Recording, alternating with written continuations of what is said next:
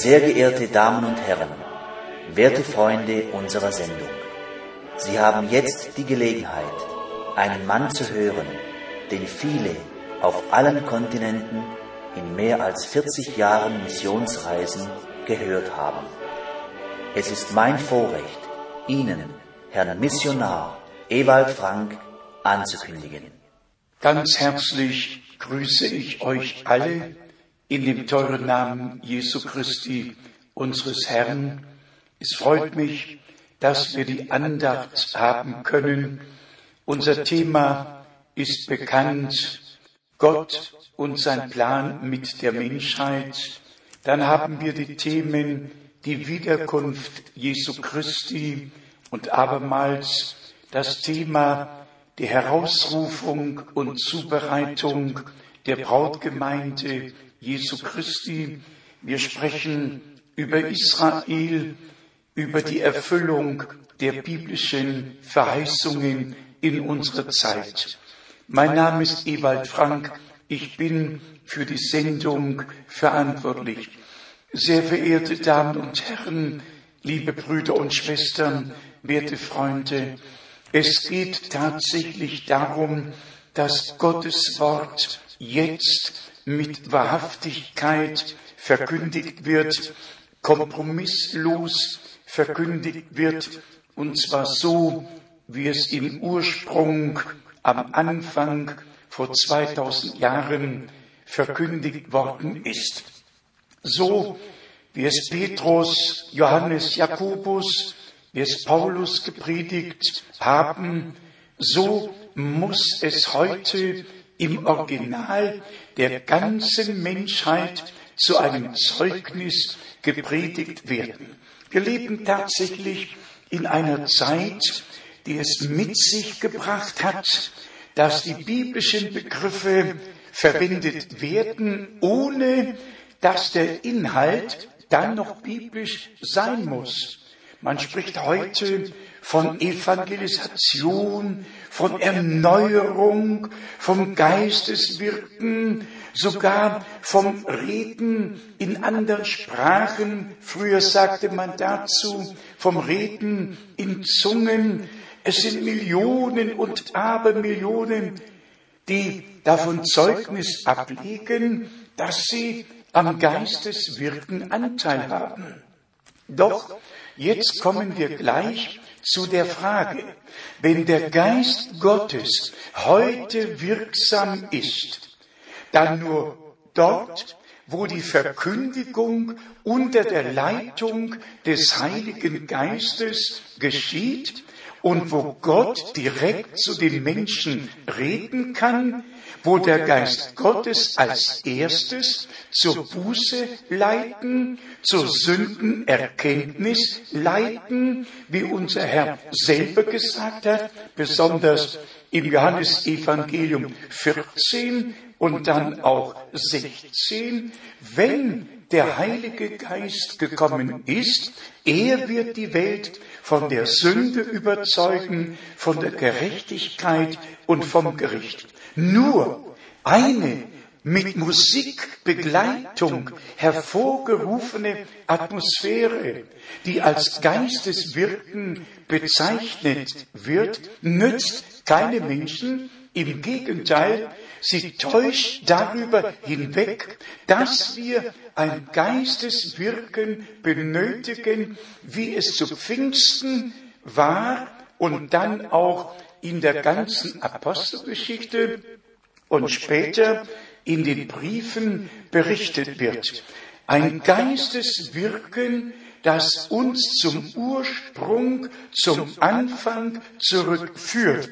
Wenn wir zum Beispiel von Erneuerung lesen, dann haben wir besonders in Titus, dem dritten Kapitel, eine Kurzübersicht von dem, was darunter verstanden werden soll. Denn einst seid auch ihr unverständig und ungehorsam gewesen und irre gegangen, indem ihr mannigfachen Begierden und Lüsten dientet und in Bosheit und Neid dahin lebtet, hassenswert und gegeneinander Hass erfüllt. Das ist der Zustand des natürlichen alten Menschen, wie wir es alle erlebt haben. In Vers 4 lesen wir, als aber die Güte und Menschenfreundlichkeit Gottes, unseres Retters, erschienen war, da hat er uns nicht aufgrund von Werken der Gerechtigkeit, die wir unsererseits vollbracht hätten, sondern nach seiner großen Barmherzigkeit gerettet durch das Bad der Wiedergeburt und der Erneuerung des Heiligen Geistes, den er reichlich auf uns ausgegossen hat durch unseren Retter Jesus Christus. Liebe Brüder und Schwestern, wir müssen einfach zum Wort zurückkehren, um jeder Täuschung, auch der Selbsttäuschung, zu entgehen.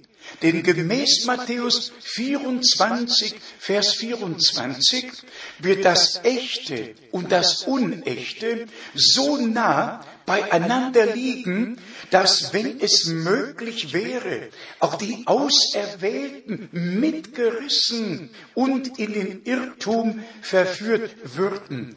Denn so steht's geschrieben, so hat es unser Herr gesagt. Man wird sagen, Christus ist hier, Christus ist da. Falsche Propheten werden in großer Zahl auftreten, falsche Christusse, große Wunder und Zeichen werden geschehen. Charismatik hier, Charismatik dort, überall Bewegung wie nie zuvor auf Erden.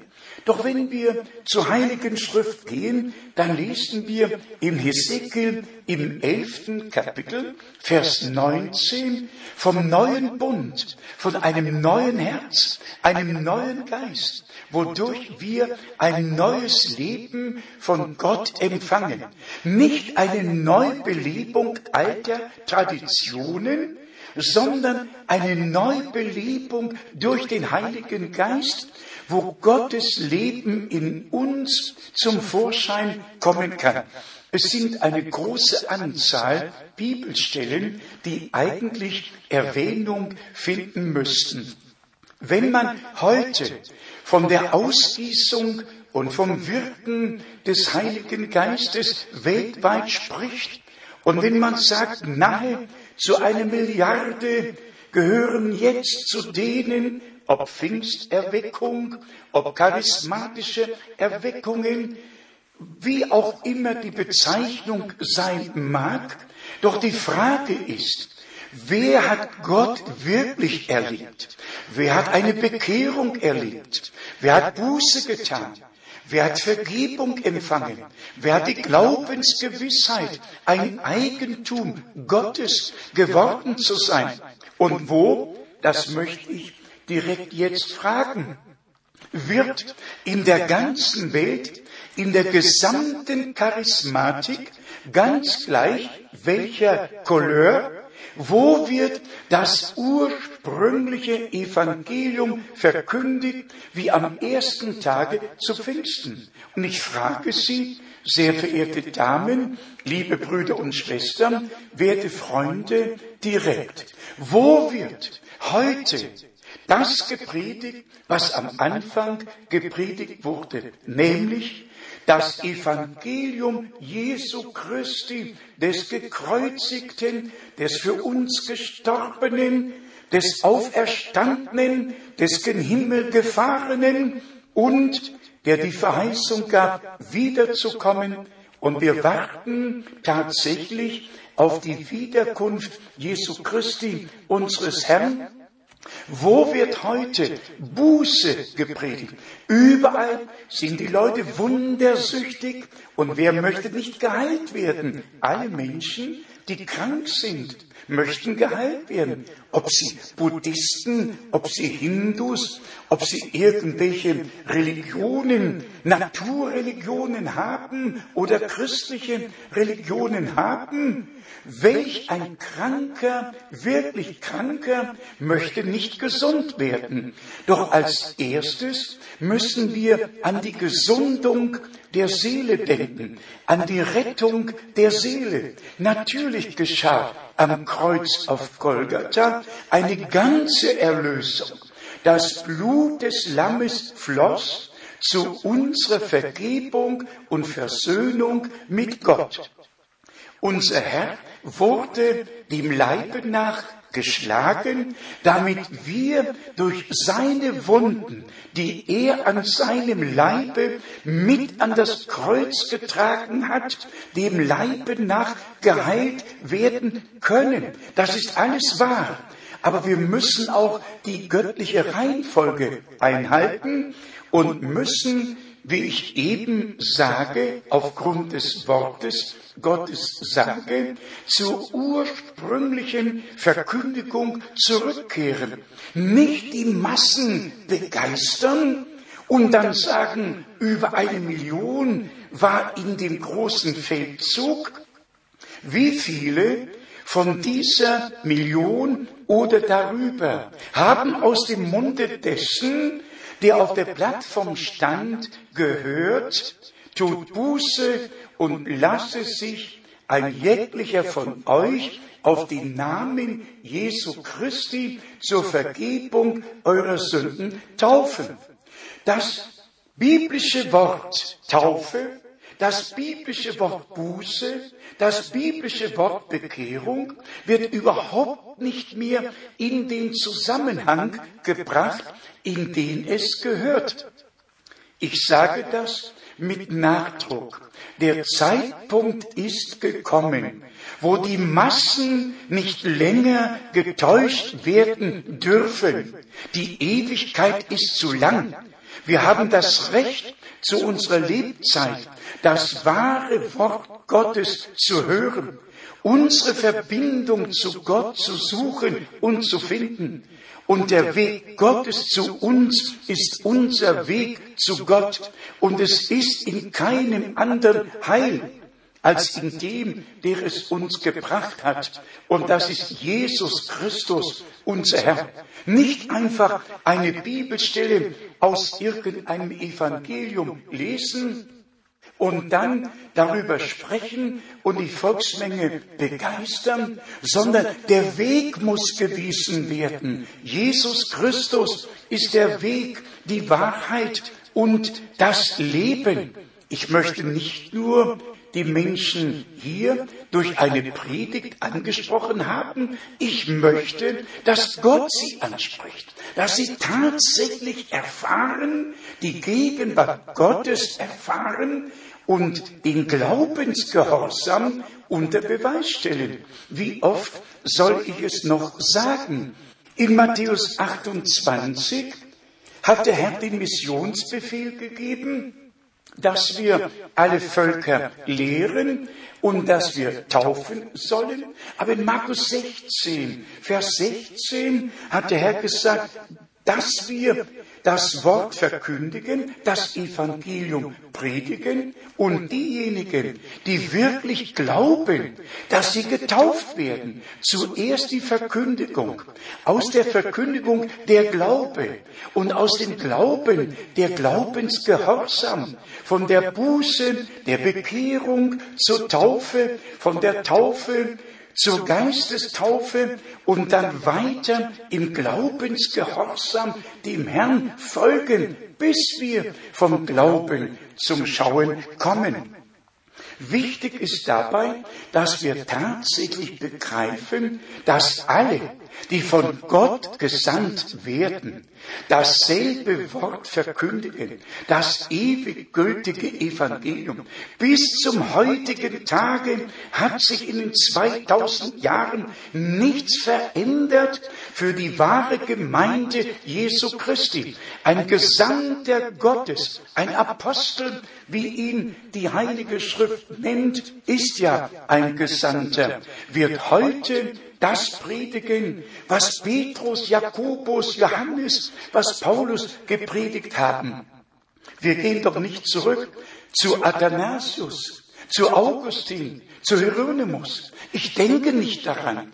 Ich gehe noch nicht einmal zurück zu den großen Männern in der Kirchengeschichte. Ich muss zum Anfang zurückgehen. Und das müssen wir alle, denn das Ende muss dem Anfang gleich werden. Wir haben die Verheißungen, dass Gott einen Propheten wie Elia senden würde, ehe der große und schreckliche Tag des Herrn kommt wo alles wieder in den rechten Stand zurückgebracht wird, wo die ursprüngliche Verkündigung wieder neu auf den Leuchter gestellt wird.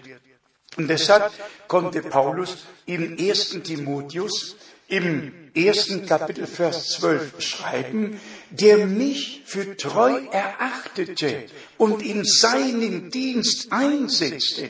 Und derselbe Paulus schreibt in 2. Timotheus 2, Vers 15 an seinen Mitarbeiter, sei ein Arbeiter im Reiche Gottes, der das Wort der Wahrheit recht teilt.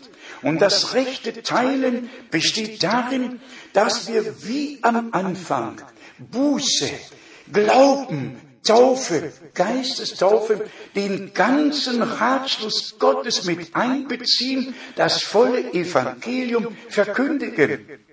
Wir könnten zu Matthäus 24, Vers 14 gehen. Das müssten wir eigentlich in jeder Predigt. Denn wir leben jetzt am Ende der Gnadenzeit. Wir brauchen nur in die Weltgeschichte hineinzuschauen und wir stellen fest, mühelos fest, dass wir tatsächlich mitten in der Erfüllung biblischer Prophetie gelandet sind. Ob an Israel, ob im vereinigten Europa, ob global gesehen, alles wird vereinigt. Und der Herr möchte sein Volk unter sich vereinigen. Er ist das Haupt der Gemeinde. So schreibt es Paulus an die Epheser. Und gemäß Matthäus 16 von 16 bis 18 baut der Herr selber die Gemeinde. Und es ist wirklich eine Offenbarung nötig, wie Petrus sie empfangen hat, wer Jesus Christus wirklich ist. Und dann kam die Antwort, Fleisch und Blut hat dir dies nicht geoffenbart, sondern mein Vater, der im Himmel ist. Und dann sprach unser Herr, ich sage dir, du bist Petros, ein Stein, Petros, ein Stein, aber auf Petra, auf diesem Fels, nicht auf dir, Petrus, sondern auf diesem Felsen will ich meine Gemeinde bauen. Jetzt komme ich direkt zu der Frage, mit welchem Recht wird behauptet, dass Petrus je in Rom war? Die Reisen des Paulus nach Rom die Reise des Paulus nach Spanien ist doch in der Heiligen Schrift uns wiedergegeben worden. Wir haben sie. Wo wird ein einziges Mal berichtet, dass Petrus in Rom war und dann noch 25 Jahre zusammen mit Paulus dort gewesen sei und dass er dort unter der Kuppel im Vatikan begraben ist? Das sind Legenden. Das ist keine Wahrheit. Genau wenn wir uns vor Augen führen, das sage ich ab und zu und immer wieder, die Urgemeinde kannte nichts von dem, was heute in der Kirche ist. Und die Kirche scheint nichts von dem zu haben, was im Urchristentum, in der Urgemeinde war. Wir müssen uns der göttlichen Wahrheit des Wortes stellen. Es hat keinen Sinn, so weiterzumachen. Und wenn ich ab und zu sage, dass in der Gemeinde Jesu Christi im Urchristentum niemand etwas wusste von Weihwasser oder Weihrauch, von Kruzifixen oder Rosenkränzen, von Prozessionen oder Wallfahrten, von Ablässen oder Fegefeuer, von Zölibat oder Totengebet, von Papst oder Kardinälen, von Maria Himmelfahrt oder überhaupt von Maria Verehrung oder Beichtstühlen. Nichts, aber wirklich nichts ist im Urchristentum in der Gemeinde Jesu Christi gewesen, was heute in der Kirche Roms ist. Jetzt ist meine Frage, wem soll ich glauben? Wenn zum Beispiel berichtet wird, dass Maria noch vier Söhne und auch Töchter hatte, wenn die Söhne namentlich in der Bibel erwähnt werden, wie kann ich dann glauben, dass sie eine ewige Jungfrau bleibt. Das geht einfach nicht. Ich muss meine Entscheidung treffen, wem ich glauben kann. Ich kann nicht Menschen glauben. Ich bin tatsächlich, Gott sei es geklagt, dadurch, dass auch ich Menschen geglaubt habe, nicht nur enttäuscht worden, manchmal muss man es sehr teuer bezahlen, wenn man Menschen glaubt. Jeder Mensch ist ein Lügner. Also kommen wir zur Sache. Vor der Wiederkunft Jesu Christi muss eine Herausrufung stattfinden. Das heilige Wort Gottes muss wieder auf den Leuchter gestellt werden. Die ganze Weltbevölkerung muss die Möglichkeit bekommen, eine Entscheidung zu treffen. Und deshalb haben wir auf der ganzen Welt die Fernsehprogramme und Großveranstaltungen, um das ewig gültige Evangelium Jesu Christi allen Völkern und Sprachen zu bringen. Und wir sind Gott dankbar, dass in unserem Lande die Möglichkeit gegeben ist.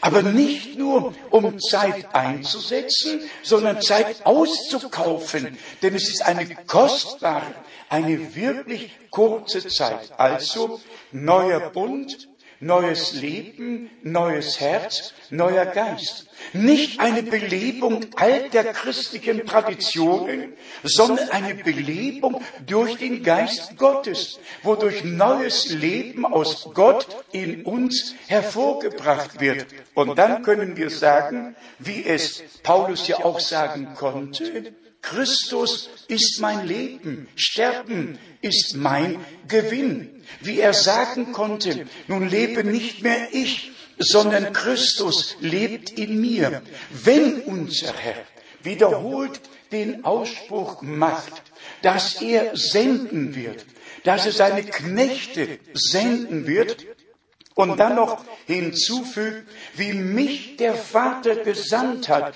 so sende ich euch.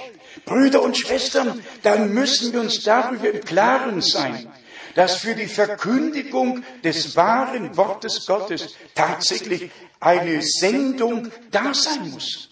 Eine Sendung und vor der Sendung muss eine Berufung sein. Johannes war ein Mann von Gott gesandt. Und wenn man nachliest in Apostelgeschichte 22 und 26, dort hat Paulus als Saulus noch seine Berufung und Sendung empfangen.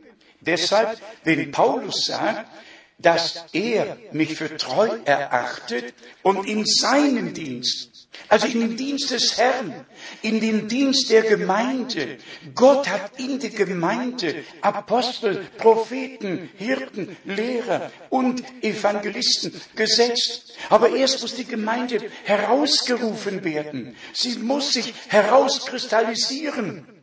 Und sie muss tatsächlich den Weg des Glaubens und des Gehorsams beschreiten, wie damals am Anfang, so auch jetzt am Ende. Hinzu kommt, dass die biblische Prophetie jetzt ihre Erfüllung findet, dass man zum Propheten Daniel, ja eigentlich zu all den Propheten im Alten Testament gehen muss und dann besonders zur Offenbarung mit den 22 Kapiteln, um zu erfahren, welcher Inhalt in dem prophetischen Wort ist durch Bilder, durch Symbole ist manches angezeigt worden, aber durch den Geist geoffenbart, weil wir Altes und Neues Testament zusammennehmen. Brüder und Schwestern, werte Freunde, fassen wir es einfach zusammen. Der Herr meint es gut und er spricht, folge mir nach. Wir müssen uns die Frage stellen, wem wir nachfolgen. Ich habe es in der letzten Sendung erwähnt. Am 8. Mai waren 10.000 Menschen in Stuttgart versammelt, repräsentiert aus 175 Kirchen, Freikirchen, Denominationen und überall in jeder Kirche, in jeder Freikirche, überall folgen die Leute den Lehrern und den Lehren, die da verkündigt werden. Jetzt aber ist der Zeitpunkt gekommen, in die Nachfolge des Herrn zu treten. Brüder und Schwestern, ich bin's nicht, der alles weiß. Ich bin nur jemand, der das göttliche Wort weiterträgt. Und ich möchte darum bitten, dass alle, die vor Gott bestehen möchten und bereit sein bei der Wiederkunft Jesu Christi, es kostet euch nichts. Wir haben Broschüren bereit in verschiedenen Sprachen, natürlich besonders in deutscher Sprache. Sie sind kostenlos und wir behandeln die biblischen Themen, auch die Endzeit und die Wiederkunft Jesu Christi. Bitte fühlt euch frei ruft an oder schreibt und ihr werdet betreut werden und mit Sicherheit erstaunt sein, welch eine Herrlichkeit, welch eine Fülle im Worte Gottes enthalten ist. Der Herr hat uns eine Gesamtübersicht gegeben, bis die Zeit in die Ewigkeit mündet. Gott der Herr segne euch alle und sei mit euch allen in Jesu heiligem Namen. Amen.